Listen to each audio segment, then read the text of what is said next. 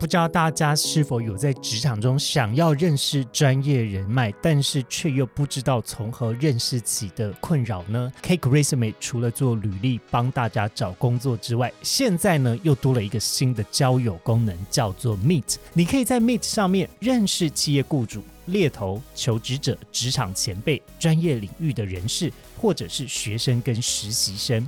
我们会透过严谨的审核以及职涯资讯的呈现。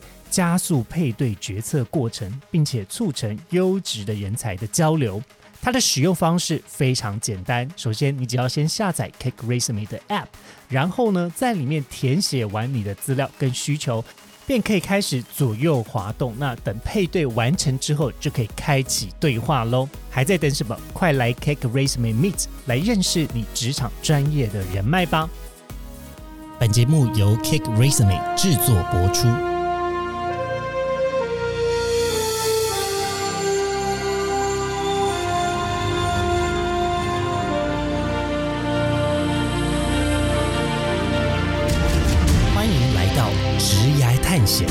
将固定在每周分享职场与人生的真实现场，图鉴各种职场生活丛林中的经验故事。欢迎来到今天的职涯探险。那我们今天的主题呢，是要跟大家聊一个就是海外的人士在台工作的主题。那今天很开心呢，邀请到两位都是马来西亚的朋友一起来加入节目的录音。我们先来欢迎他们。Hello，Hello，Hello，Henry，我是我是来自马来西亚的 Chris。Hi Chris，呃，请问你在台湾大概待了多久呢？我在台湾今年已经迈入第十一年了。哇，在台湾十一年了，这个十一年是包含呃之前的这个求学跟现在的就业的时间吗？是我之前是在台大中文系念四年，然后台大中文所，然后过后之后在这边就业这样子。啊，了解。好的，我们先感谢 Chris，那介绍另外一位来宾。嗨嗨，大家好，我是 Coco。嗨，Coco，那跟我们听众大概介绍一下你在台湾大概待了多久的时间呢？哦，OK，我的情况情况比较跟 Chris 不一样，是我是大学四年之后又回马来西亚去工作，然后现在又回来读硕士跟工作，这样前前后后加在一起应该差不多六六年多了。哇，所以是一位是十一年，然后一位是六年的时间。想要先请两位比较一句话的分享，目前在台湾生活跟工作的感受的话，你们觉得感受如何呢？嗯，很棒，很棒。怎么说？道破？怎么说很棒呢？哎，台湾我真的是很喜欢台湾的，不管是工作还是环境的整个氛围，这样子。对对对对，然后。感到很安全、很安心，然后过后，台湾是一个很包容的社会，让我觉得很舒服，这样子。对对对。哦，整体来说是因为台湾感觉是蛮。包容跟蛮温暖的一个地方，这样子吗？对，我觉得就是台湾在各种不同的地方都可以展现它的包容性，然后过后，尤其是在职场里面，然后你不会感受到有任何排外的那个氛围，然后你就可以直很直接的去融入到整个社群，然后大家就是呃融在一起这样子，对对对啊，了解。那 Coco 你呢？你的感受怎么样？我觉得可以用两个字来形容，就是效率这件事情。就是效率啊，对对，因为怎么说？我觉得效率这东西在东南亚来说，其实它嗯。不是说非常根深蒂固的一个文化，但是台湾就已经把效率这件事情融合在生活之中。比如说，大家捷运，我捷运真的很快，然后大家可以很准时的知道我什么时候可以到站或什么的，然后甚至公车会准时到啊。然后，然后，然后马来西亚的公司公车没有一次是准时到的，我就不说了。但对，但台湾大概是效率这两个部分。然后在工作上，大家也都是很讲究效率，就是用。最快的方式可以完成任务，这样子的一个心态，在对啊，还不错。了解，刚刚有提到说台湾感觉比较有效率，哎，这个是我自己没有特别有感受的的的一个一个一个点呢。因为老实说呢，台湾又比起其他东北亚的国家来说，我们好像也比较没有效率。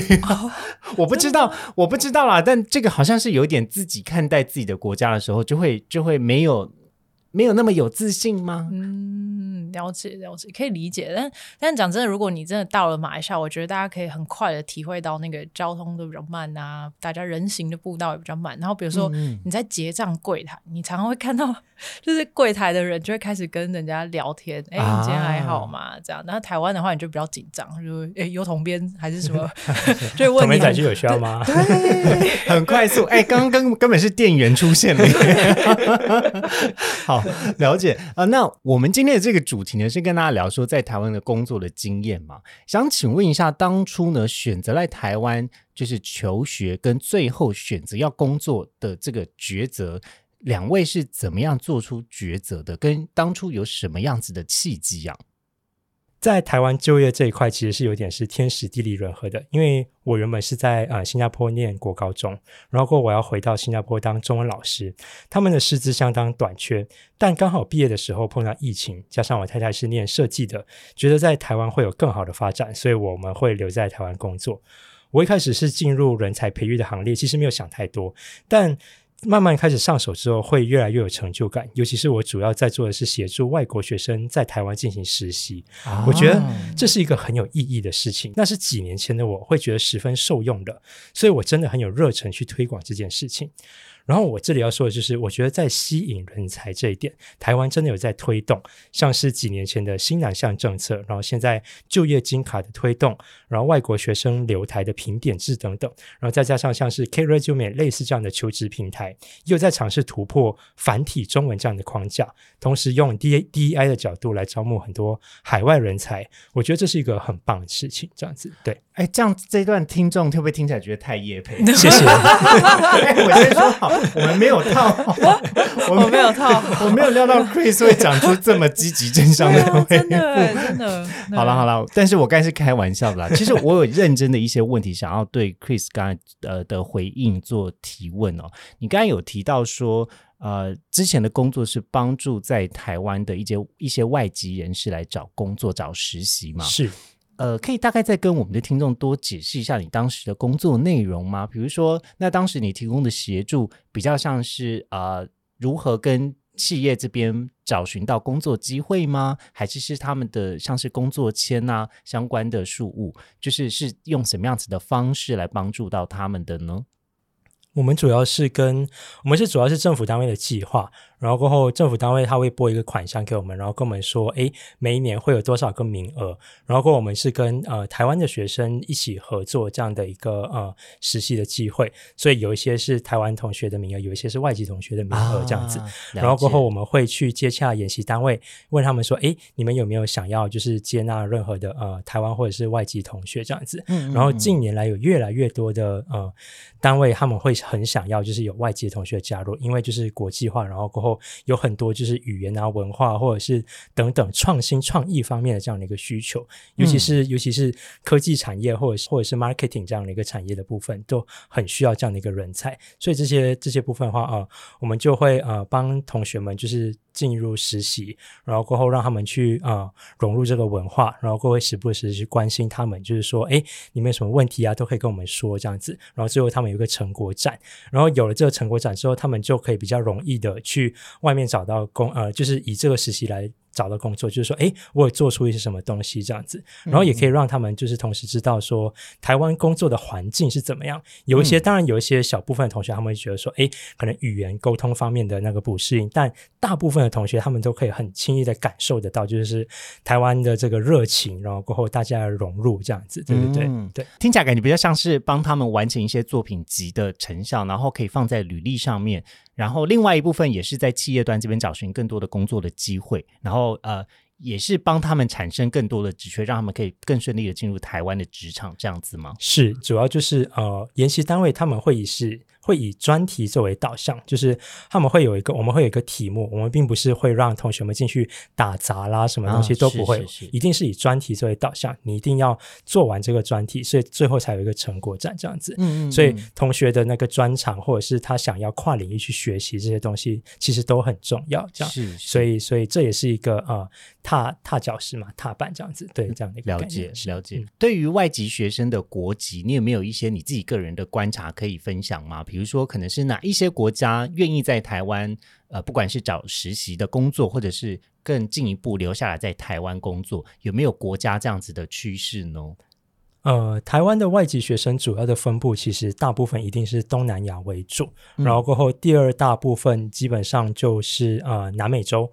然后还有一些邦交国家，像是啊非洲的一些邦交国家，然后哈当然还有啊美国、欧洲跟可能就是可能日本啊、韩国等等，但那些比较少部分，所以东南亚还是居多。我们可以说大概到五六成左右，哦，对，有到五六成这样子的，甚至甚至有时候七七成左右都是我们东南亚学生这样子。对对对。不过这个是以过去 Chris 的工作的场域的观察啦，是也不是说呃所有的总总人口数的统计是，但我想要更回归到你自己个人身上。你当初选择，或者是你观察，比如说像是马来西亚的朋友们，呃，身旁的同样都是马来西亚来的朋友们，他们选择在台湾留下来工作，或是加入台湾企业，有没有什么比较特殊的诱因呢？因为稍早之前我们有分享了，可能台湾的生活的环境会让你觉得是呃包容性比较多的。那在台湾的企业工作，有没有对你有一个特殊的诱因呢？我觉得。比起东南亚的话，OK，我先说一下为什么东南呃台湾那么受东南亚欢迎，因为其实呃台湾的学费真的很便宜，然后真的吗？真 的真的，台台湾学费很便宜，然后过后很亲民，然后过后教育的程度又真的很不错，这样子是，所以所以所以这是一个呃吸引大家的重点，尤其是你可以实际举个例子嘛？比如说可能在呃哪一些国家的学费会让你觉得贵？那台湾为什么是便宜的？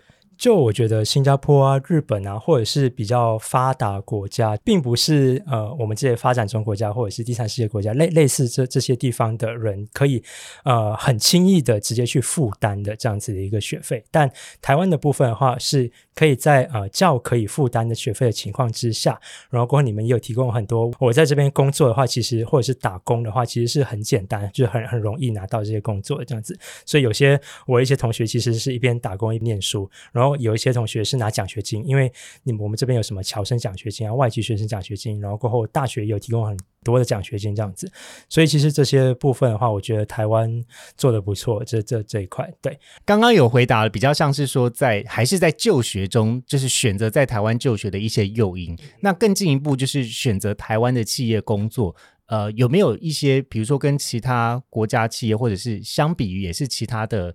呃，马来西亚以外的国家，你当初选择的那个诱因在哪里？呃，东南亚除了新加坡之外的话，那其实台湾的薪资这一方面，还有福利这一方面，其实是我觉得应该算是数一数二，或者是超过大家的这样子。就是如果你以汇率上，或者是以普遍上可以提供给大家这样的一个呃薪资这部分来说，然后第二点我要说的就是刚才你呃我说到那个包容性的部分这样子，因为我太太是念设计的，然后其实呃台台湾很尊重包容和多元这一块。他们呃。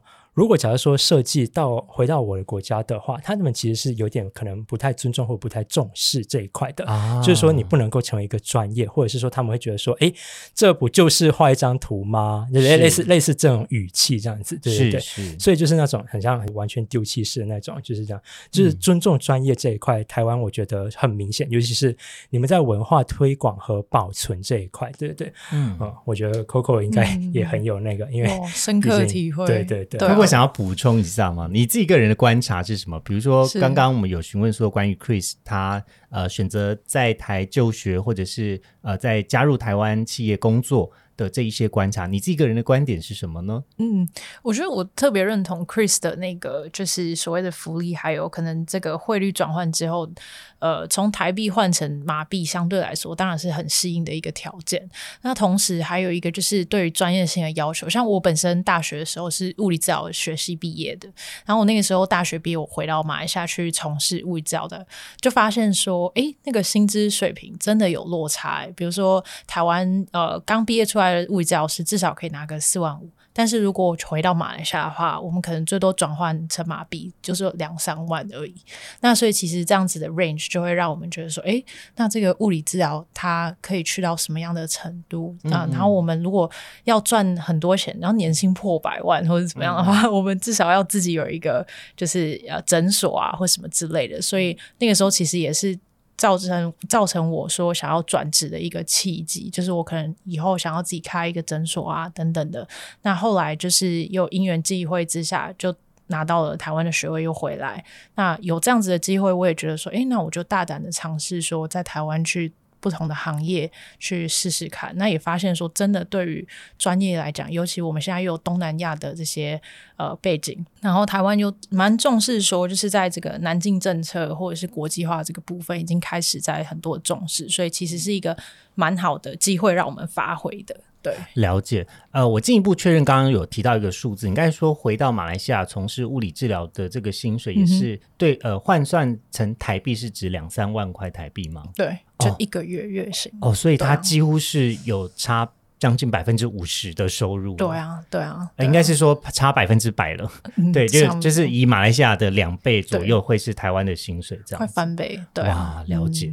好，那呃，刚刚两位其实都有提到一个南向政策，可是我相信有蛮多听众呢，因为身为一个台湾人，对于南向政策特特别他不是做经商，或者是他没有关注相关的议题的话，他会非常没有感受。我可以请两位大概各。举一个例子，为什么你们都会提到南向政策的有感呢？到底是从什么样子的经验的观察，让你觉得这件事情非常有帮助，或是对你很有很有诱因？其实就是蔡英文政府嘛，之前他就提到了新南向政策这一块，是，然后过后只要有政府的推广推动的话，资源就完全会往这一方面倾斜。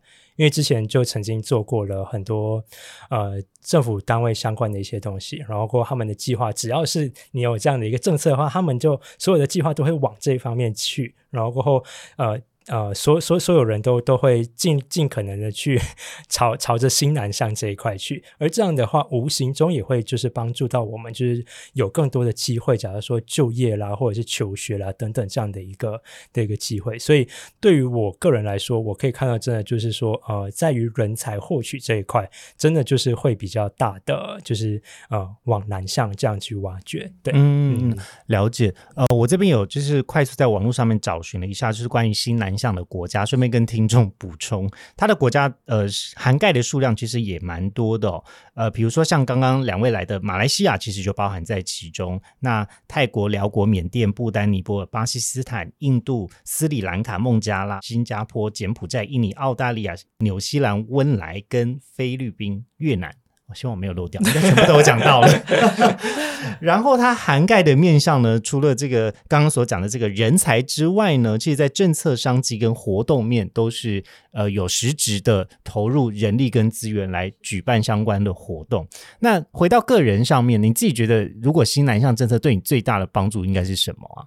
嗯，哎，我想补充，可能刚刚像那个新南向政策的话，我比较。从一个海外华侨的角度来来看这件事情，因为以前我在马来西亚的时候，高中嗯国高中是读一个叫台湾国际学校，那其实是台湾呃的台商去到马来西亚去从事一些生产业，他们在那边就有成呃形成了一个很大的群体，然后也跟台湾的这个政府要求说在那边建建立一个教育体系，所以我们那个时候在那边呃长大的环境下，我们读的教科书啊也是台湾的什么康轩啊，然后。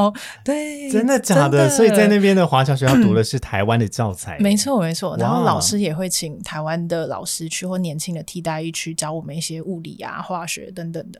然后后来就是可以观察到说，在南进政策之前，就是大部分都还是比较传统产业，像这种台商去做呃这种生产制造业。那后来在我回到台湾的时候，开始推这个南进政策时，就发现说，哎，其实台湾开始外输一些呃比较多元的。产业过去南南向，那比如说像科技业或者是一些呃比较高高技能要求的一些行业会过去。对，是是，所以从 Coco 的个人的生命视角看回去，比较像是说。提第一个提供的资源，比起相对其他国家来的更多元，嗯，然后他也在教育之中有提供，像是台湾其实有更多发展的机会的这样子的资讯，包含从教材的提供，其实台湾本身对你来说是一个非常熟悉的国家，这样子。可以算是对啊。那另外一个部分可能就是真的在政策面，还有呃提供就业机会面，就是实质上可以看到更多的机会，所以当初在选择上就会成为一个哦，好像那边机会比较多的感觉。嗯，而且感觉就从教育这边切入，然后又加上台湾的流行音乐啊，或者是电影这些的，在东南亚其实也蛮有一阵子蛮流行的。然后是大家其实在这个文化上、教育上，就是对这个部分特别向往，或者是特别有感，所以其实来到这边都还蛮熟悉的。哎，我抓到一个关键字，就是特别流行。特 你讲的特别流行，应该是都是我们共同经历的那个 那个年代是吧？我请问当时流行的是谁啊？可以跟就是大家分享一下吗？Chris Chris 有没有什么？我当时我就是我就是听周杰伦跟蔡依林长大，啊五月天啊这样子，然后看世大概界是第几张专辑啊？比如说周依杰伦范特西跟七里香，真的就是那个时候 S.H.E 红的时候这样子。哇，对，你是红颠你是光的那个。好怀念哦。然后连续剧还有那个什么《流星花园》，然哦后什么嗯西街少年啊对对啊，海豚湾恋人啊，微笑什么微笑 Pasta Pasta 哦，恶作剧之吻，我不能再讲了。你们都记得比我还清楚哎，身为在台湾人，可能都没看那么多剧，但是你们怎么可以看得这么清楚？就是就是文化输出啊，你们文化输出做的很棒，嗯这样子，对对对。啊然后那时候真的就是他们就是看什么《康熙来了》长大，就是那种东西，对对对，小 S 啊、蔡康永那些，对。了解了解哦，所以台湾的流行文化其实无形之中也成为了一个吸引你们来台湾的诱因呢。那个时候，因为呃大陆那边他们的文化就是还没有传的那么，是。抖音啊、小红书这些东西还没有出来嘛，就是作为华人的指标性的话，台湾就是去呃去就是唯一的唯一的指标性，所以当时候那个华人就是以以这样的没有啦，唯二啦，还有香港，不好意思，我也是有看港。剧长大的哦？啊，，对对对对，香港香港也很棒。我第一次去香港的时候，我起鸡皮疙瘩，因为就是以前的港剧跟电影所看到的那个场景。是对啊，对啊，了解。好，那刚刚是讲到不小心讲到岔题，讲到流行文化去。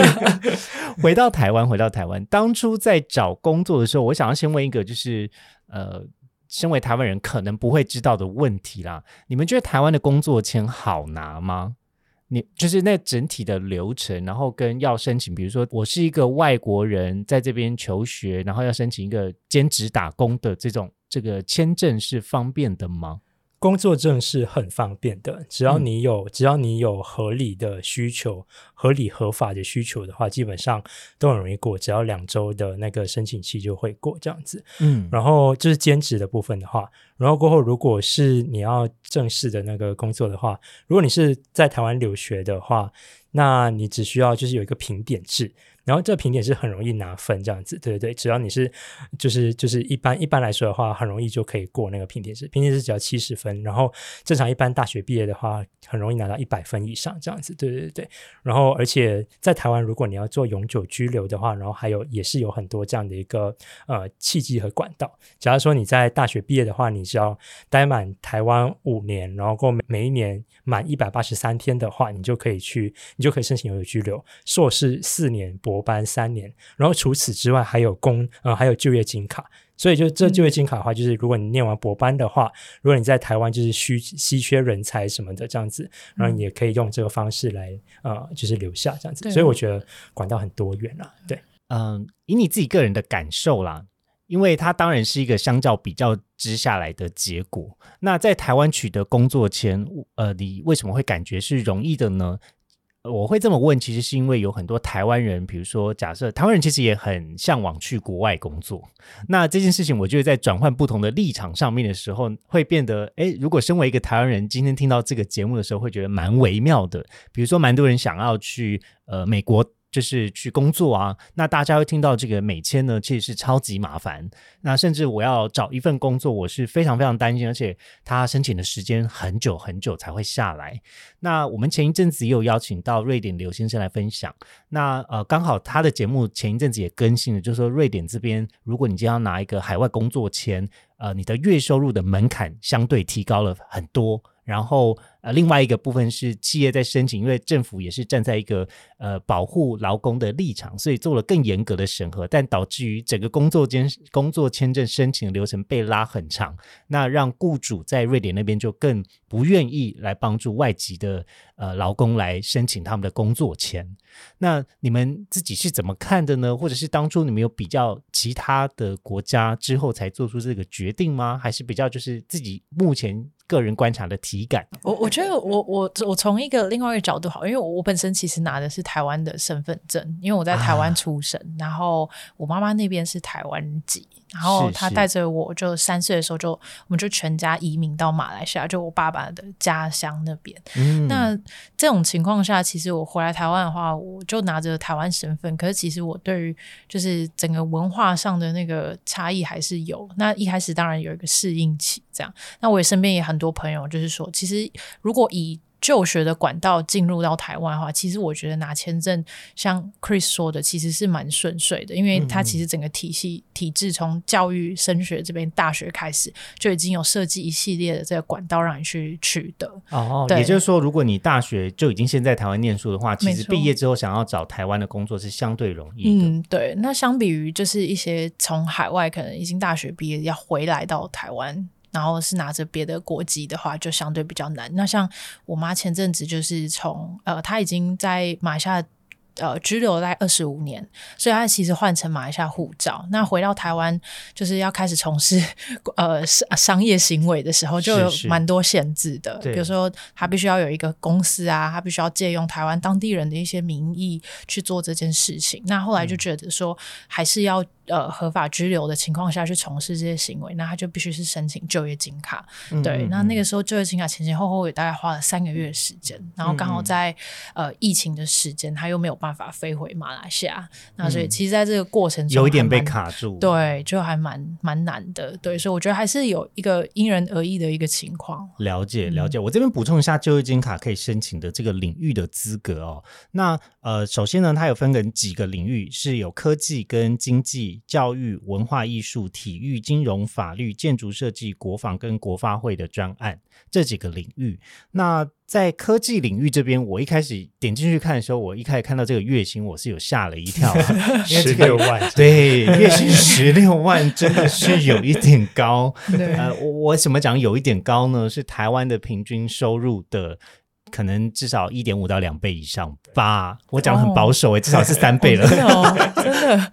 OK，对啊。不过我觉得它跟不同的类别还是有差，因为像我妈申请的是那个艺艺术，嗯，所以艺术它相对没有这么高的要求。当然了，当然，因为它不同领域的不同要求，就呃，不同领域的规范就不大一样。可能像教育领域，就是你要有几几百大的这个研究教育领域。的毕业认可机构，它是不一样的。那只是因为科技业刚好这个薪水是可能是一种某种锚定的标的，所以月薪十六万成为它其中附注条款之一。没有，Henry，你看到的您应该是其中一个，以其中一个那个选项。对对对，只是其一而已。或什么或什么，所以是啦。如果假设说你是一个稀缺人才，假如说你在半导体有很厉害的贡献的话，啊，搞搞不好你就你就不需要那个那个部分。是啊是啊，那因为我看到就业金卡，它其实对于呃，外籍人士来说，它是一个四合一的，非常有有帮助性的这个就业金卡。那两位自己有考虑想要申请吗？Chris。应该应该应该还是我多一年就可以申请永久居留了，这样子，对对对，所以不需要，不需要了解，而且也没有办法做到年薪，那就是月月收入十六万这样子。没有没有像 Henry 那么厉害，我我也我不可能在上面揭露我的薪资吧。好了，我先我先跟大家解释一下，就是关于就业金卡，它包含四合一，是包含哪四个？是包含工作许可，然后跟。工作的居留签证，还有外侨居留证，以及重入国的许可。嗯，也就是说，假设如果你有这个就业金卡的话，在入境跟工作上面，它算是整合了很多。呃，不，就是很多，这应该怎么讲呢？呃，很多面向整合在一起，然后包含如果你有就业金卡，其实，在这个台湾的鉴宝的使用上面也不需要那个审核期，没错没错，它是更快速可以直接使用到台湾鉴宝的。嗯，没错。所以整体来说，呃，如果有机会，当然还是会想考虑拿金卡，但就是也是要看条件有没有符合的情况做申请啦。对，而且现在其实他们有开放多一个类别，就是数位的。对，那数位人才他其实也有放宽了一些条件，就是只要你可能在国外有得奖啊，或是只要是博士学位，其实也可以拿得到。然后。也也有人是说，应该是官方有认定吧，就是如果你是先拿就业金卡来台湾，你其实只要三年的时间，好像就可以换成永久居留证，就对比原本的你拿 ARC 要五年时间才能换，其实也会省下蛮多时间。嗯，ARC 就是一个呃台湾呃就是外籍人士来到台湾的一个居留证，临时比较临时的一个居留证这样子。对，了解。呃，因为前一阵子其实有一个新闻，就是讲说，在就业金卡期到二零三零年前的时候，呃，政府这边还是有希望可以帮助到更多的外籍工作人士。那在总人数跟总条件都有放宽跟往上，呃，就是修订它的目标。那这边看到的修订的目标是说，至少会希望可以达到七呃七万的专业人士可以透过这样子的就业金卡可以获利了。嗯嗯，就是做一个资讯的补充，蛮多的哎。对啊。好，那呃，回到就是两个人的个人经历上面来分享吧。刚才不能聊到政策面，我好像正力宣导节目，笑死！好了，回来，回来，回来，我们这边聊聊。两位在台湾的就业的过程中呢，有没有遭遇过什么样子的困境？因为刚刚其实听到蛮多都是很顺利呀，台湾很友善啊，然后跟呃各方面都觉得还不错的。有没有一些你自己觉得一个身为外国人在台湾生活有大不易的经验是可以分享的吗？其实我朋友他主要是在呃政策面这一块，就是。因为就是台湾，就是对于外籍人士，如果你有正职的话，其实是你要再另外申请一张工作证才能够开始去呃接案的。然后过后，或者是说你需要去成立公司或者是工作室这样子。然后这个流程真的有点 繁琐，尤其是尤其是尤其是因为如果台湾很多公文啊，还有很多很多程序，然后就是全中文的这样子。对于可能就是我们普通就是中文对话的话是 OK，但要看这些行政。正类的东西的话，反而真的是有一点障碍，这样子对。哎，所以这样听起来感觉是他们要自己成立公司才有办法做接案，然后但是如果台湾人自己兼职的话，就不用这样子吗？对对，基基本上基本上是这样，因为你们不用工作证这样子是哦，所以哦。他他的流程应该是说，他要先搞定好公司法，然后跟税务要登记哪一种税务别，跟登记的公司的名目跟项目之后。对你讲完第一个我就听不懂了，这样子。名目跟项目就是应该是指说，你今天你要登记一个公司，它就有公司的名称啊，公司的统编号啊，它营业收入的类别有哪些啊，然后接下来它会有哪些支出跟收入的项目是什么？嗯，其实，在税务上面会有一个对应的数字，所以可能就是要找专业的，像是。成立公司法的事务所，或者是代办这样子，对对对，就好像如果成立工作室的话，你需要有五十万的资本额这样子，对对，就还是有一定的门槛，它并不是一个很容易可以直接进入，而且还是需要时间，还是需要就是 approve 这样子，对对对对。了解，刚刚有提到说，就是如果假设你在大学中在台湾就业，所以进来台湾找工作是相对比较容易，是这样子吗？你的感觉是这样？我觉得相对会是比较容易的吧，因为也你也算是接收了台湾的教育，然后也比较熟悉，呃，语言上、文化上也比较熟悉。之后你要再进到职场，我觉得相对是比较容易的。那我不知道 Chris 这边的感受是怎么样？对啊，对啊，就是就是因为尤其是政策面的话，其实所有东西都帮你铺好路了。嗯，然后就是评点制这些部分的话，然后而且就是。薪资这一方面，福利这一方面，加上如果你真的很习惯的话，这样的文化，呃，尤其是台湾有提供很多各式各样的文化啦、展览啦，还有很多我跟我太太很喜欢去看展览、看电影，然后过后近期才有一个那个文化。文化部的的一些文博会，对文博会，对对对对对，马他们有好大的马戏团，真的真的在空总那边，真的很好看，那个真的我觉得很特别，这样子，对对。它虽然其他国家可能也会有，但就是台湾会致力于推广这些东西，这样子。但主要就是其实真的就很想念，就是可能呃家乡的食物这样子，对 对对。就是在台湾，在台湾最大最大的问题就是说，哦，真的有些时候时候就真的很想念食物。对，真的。哎，我好奇想问，就是在台湾，你觉得有道地的马来西亚食物吗？有哎，有有有，但我不想帮他打广告。我私底下介绍。如果只是纯粹提到这个，就突然觉得哦，好想知道哦。是是是。好了，那我继续接着问，就是那刚刚有提到说，这如果有台湾的这个。就学学籍会比较好找工作。那但他如果没有的话，是不是要来台湾工作就会相对比较困难？嗯，我觉得是诶、因为像如果是外国人来到台湾，他对于整个台湾的一个法规啊等等的，他需要透过很多种不同的管道去自己 pick up the pieces，就是他变成需要去自己摸索那个线索，他没有一个专门的一个管道去服务这些外籍人士。嗯，对，嗯那所以其实很多时候，像如果你又不会讲中文，不会看中文，又或者是台湾的中文的公文，其实它的中文是非常的绕口的。就是比较类似文言文，或是那种法条式的中文，是你看得懂，但是你就不知道他在讲什么。对，我可以蛮以中文系来说，那个不是文言文，就，当然当然那个，就很难懂。它就是很多逻辑层面、逻辑层面的中文。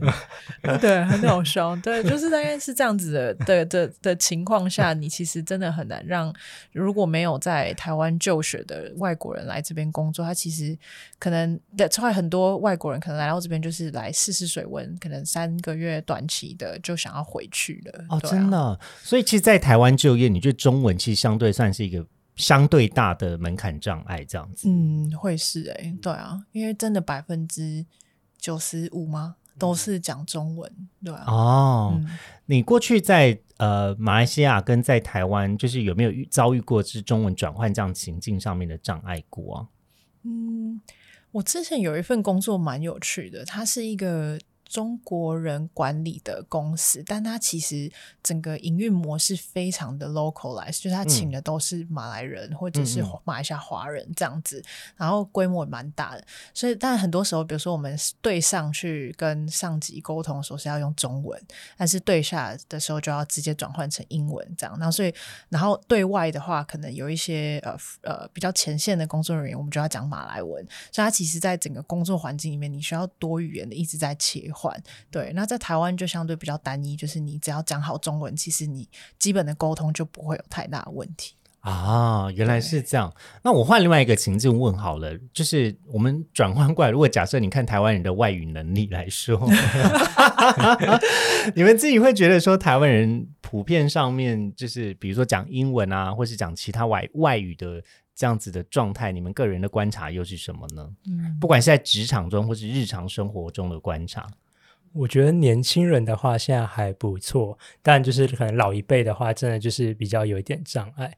但但我反而要回去先讲 Coco 的那个，就是我真的觉得，就是、尤其是因为之前在人才培育相关的这一段，然后有很多同学，他真的就是可能他对话是没有问题的，但他不会写，就是打字什么的这样子。对，然后在求职的时候，真的就是会有一定的障碍。对然后假如说面试面试，然后过后可能你也需要写呃打字啊什么的，这样子的话，就是基本上台湾有大概很就是你找不到一份纯英文的工作给他们嗯。这样子，除非是外商啊，除非是外商，对，要不然的话，因为呃，就是因为你在台湾，然后就一定需要这样的一个语言。可是嗯这个语言不一定是劣势，也会也有可能是优，就是其中一个面向这样子。因为我们可以把台湾类比成可能日本跟韩国这样子，你嗯不可能说你不会日文跟韩文，你就贸贸然的想要去那边工作这样子。但但是是就是这就是其中其中一个其中一个面向，它没有好坏之分，它是其中一个特色这样子。就它其实是有好有坏啦。如果假设语言嗯是一个门槛的话，那当然你在这个国家你会这个语言，那对你嗯来讲就是一个、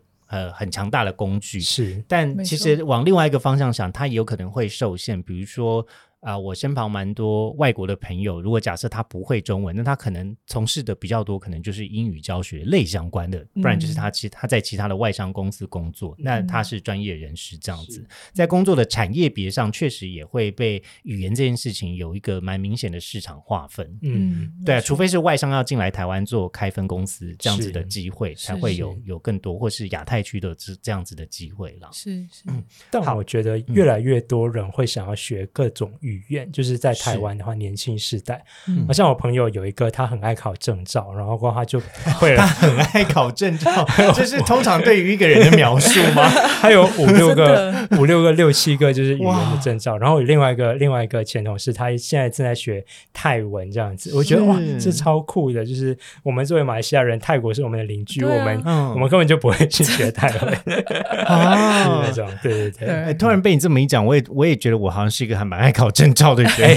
所以你有什么证照？不是因为我有去泰国卧佛寺学过两张按摩照，哦，就是基基础泰式按摩跟精油按摩，哇，然后好酷哦！它是一个就是就认真的那种认证课程，所以你要沿着那个金字塔往上考。哇，对，然后因为我平常爱运动嘛，所以也有健身照，然后哦也有划龙舟，所以有龙舟教练照，哇就是类似就是各式各样。你已经被归类为 你爱考证照，爱考证照，写上我的 profile，对对对对，就是笑死！意外发现自己是一个其实是一个爱考证照的人。我真的觉得你很适合做另外一组 podcast，你不要做，我们来我们来聊一聊你的人生，这样子真的超有趣的。不会啦，我就散步在吉亚探险的各级啊。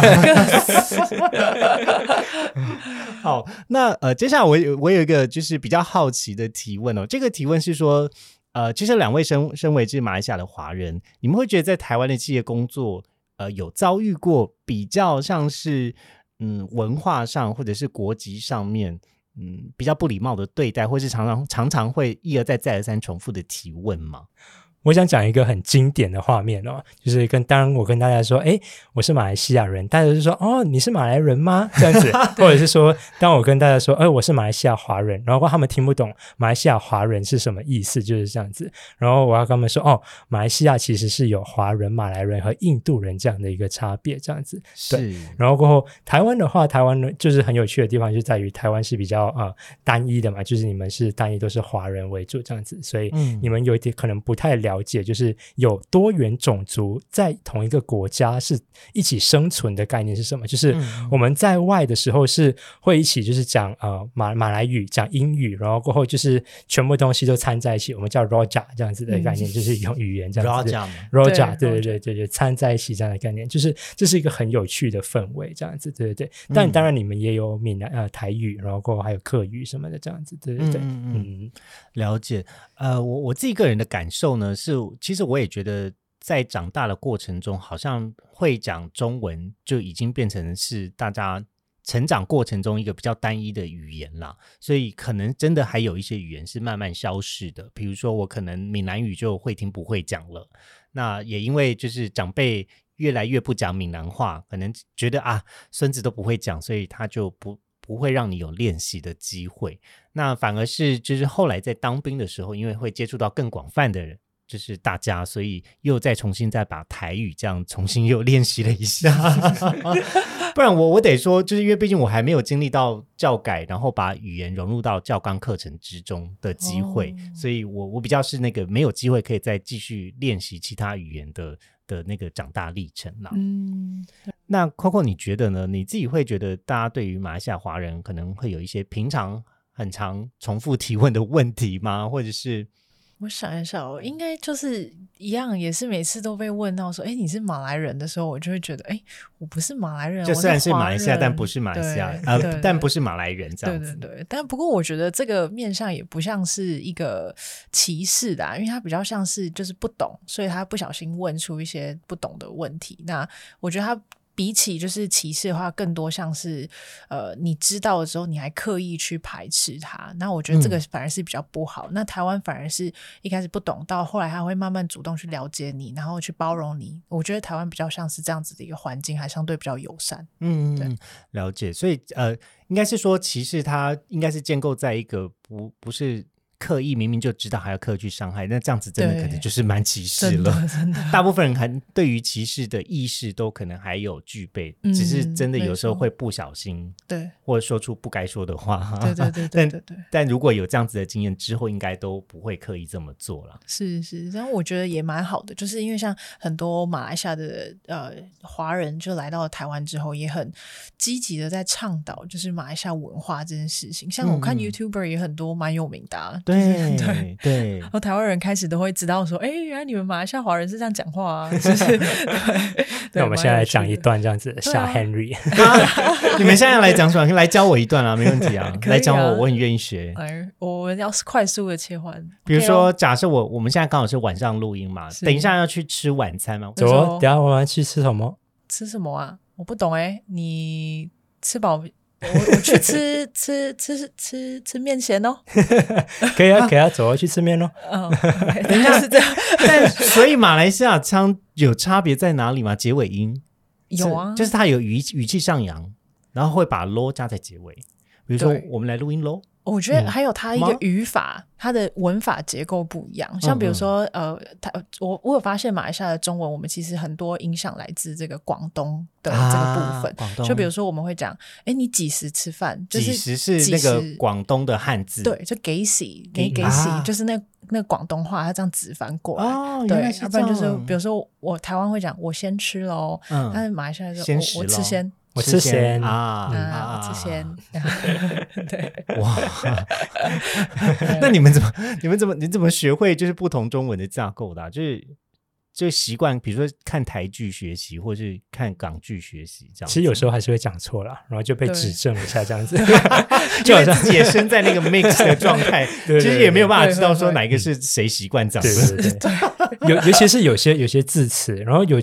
最近的话，我上班的时候，客户跟客人，我会说这个客人讲讲，然后老板说就是哎是客户，我我嗯是客户，我们不是我们不会说客人这样说哦对对对好对不起，因为通常客人好像是对于 to C 的用法，但客户是 to B 的用法。对对对对对。我还要想到一个例子，就是马来西亚我们有时候会讲，比如说我在闻这个东西，那马来西亚华人有一些会讲我讲嗅。我在绣这个东西，但是绣感觉像刺绣的绣，但是它是狗狗的那种绣。然后就是可能来到台湾的时候，就还是会习惯说：“哎，我绣到什么怪东西。”然后就会有一些人就就说：“哎，你不是狗狗吧？狗狗台湾说嗅啊，对，好可爱哦，很可爱。我是狗狗，不同不同种的文化交融啊。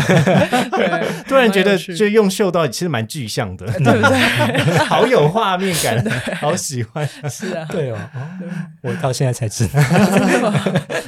今天非常感谢 Chris 还有 Coco 呢加入职涯探险的录音，来跟我们分享。呃，身为一个马来西亚的华人，在台湾找工作跟跟求学相关的经验。那希望这一集可以带给更多职涯探险的听众呢，有一些不同的想法。那我们之后也会再做相关的呃不同国籍在台湾工作者的相关的系列的单集。那也请各位听众记得要。啊，关注我们的 Podcast，然后还有我们的 IG 的账号，我们下次见喽，大家拜拜，拜拜。今天的职涯探险就先到这喽，希望你喜欢本集的节目内容，别忘了，请记得在 Apple Podcast、Spotify 给予我们五星的好评，并追踪我们的 Instagram 小老鼠 at cakeresume 的 life，c a k e r e s u m e 点 l i f e，分享给你周遭的好朋友。我们下次见喽。